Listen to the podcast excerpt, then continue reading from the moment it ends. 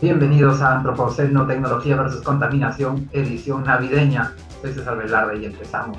En Cercado de Lima, el OEFA está revisando un tremendo derrame de ácido peracético que en miedo de la empresa AQA Químicas.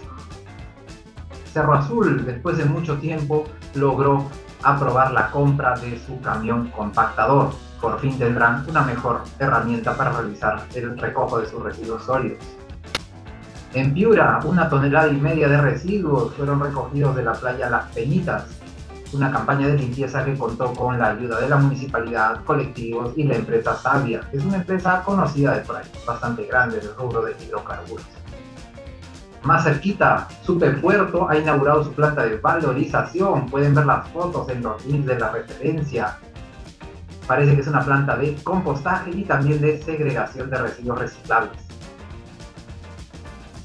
Independencia tuvo su campaña de recojo de desmontes. Recuerden que el tema de desmontes es complicado para las municipalidades, ¿no? No hay presupuesto, no está planificado, no es 100% su obligación tampoco, ¿no? Está medio vacía, compartida, etc. Entonces, qué bueno que una municipalidad logre hacer campañas cada cierto tiempo y se dé la, la maña, la gestión, la habilidad para lograr las campañas sin que se haga un hueco a su presupuesto municipal. En Lambayeque, el MINAM ha declarado en emergencia de residuos sólidos el distrito José Leonardo Ortiz. Imagínense cómo están los residuos sólidos por todos lados que han tenido que declarar emergencia ambiental por residuos sólidos. No me imagino todo, pero pueden ver las fotos, están horribles. En Lima volvió a subir la concentración del SARS-CoV-2, ahora está en alto.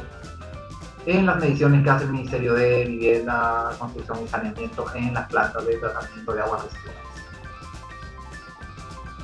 El OEFA ha implementado un registro de infractores ambientales.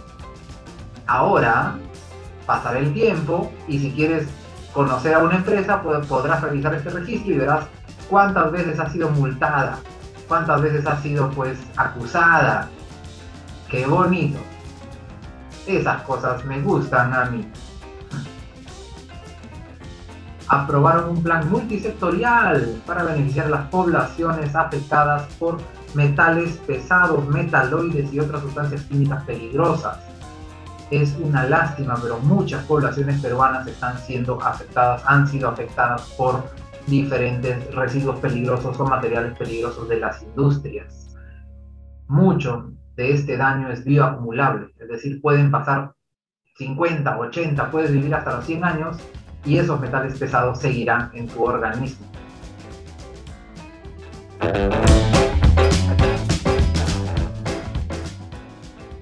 nuestras noticias internacionales. Europa le ha regresado a Australia dos toneladas de residuos radiactivos, que hace mucho tiempo, me imagino, Australia pasó, lo mandó para allá, pero ahora estos países super civilizados dicen que cada uno tiene que hacerse cargo de sus residuos, así que se los han devuelto. Toma Australia, detalles porque ha sido un mecanismo tipo canje, también en la nota, pero en inglés y que aprendan a usar el traductor automático de su browser o traduzcando, pues, ¿no? En Estados Unidos han acusado a Walmart, tremenda cadena de supermercados, de contaminar, mandar más de un millón de residuos peligrosos al botadero, al relleno sanitario normalito. ¿Cuáles serían? Un montón de las pilas que usa en los aparatos de demostración y sus productos de limpieza tremenda, tremenda cadena, debió clasificarlos como peligrosos y mandarlos a un lugar adecuado. Muy mal, Walmart. Y yo que te tenía cariño. Un estudio vinculó los microplásticos con afecciones gastrointestinales. Y ahora, ¿qué haremos? Los microplásticos están en todos lados, están en el aire, en el agua, en el suelo. Los respiras, Ojalá que salgan más estudios de esto para aclarar un poco el tema. Hay mucho microplástico por todos lados. En Estados Unidos también, después de 17 años, se ha solucionado un juicio por derrame de eh, residuos de petróleo. La empresa va a pagar 43 millones en reparación civil más limpieza, mitigación, compensación. Qué rico. Y además les están obligando a poner dinero en garantía en un fondo para el futuro. Por si acaso vuelven a contaminar, de ese fondo va a salir el dinero. Qué rico, que les duela. Finalmente, una notita que los países latinoamericanos están pidiendo a Estados Unidos que pare un poquito la mano. Ya pues, Estados Unidos, no. Estados Unidos es el más grande exportador de residuos y manda sus residuos a Latinoamérica. Qué rico tener unos indicadores nacionales donde tienes poquitos residuos, donde tus rellenos sanitarios no se llenan porque todo lo estás exportando. Así no vale. Así hasta yo soy residuo cero.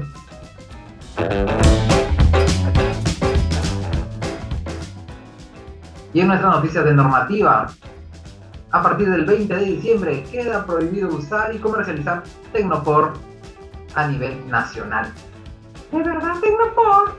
No, pero el Tecnopor de un solo uso para empaques de comida. Hay otros usos que no están prohibidos todavía. Pueden revisar el detalle de la ley y todo lo demás en nuestro link. Por si acaso pueden buscar también la ley 30884. Y eso ha sido todo por hoy. Espero que estén pasando una bonita Navidad bonitas fiestas. Nos vemos ya para la semana del año nuevo. Pueden seguirnos en nuestras redes sociales y en donde quieran, ¿no?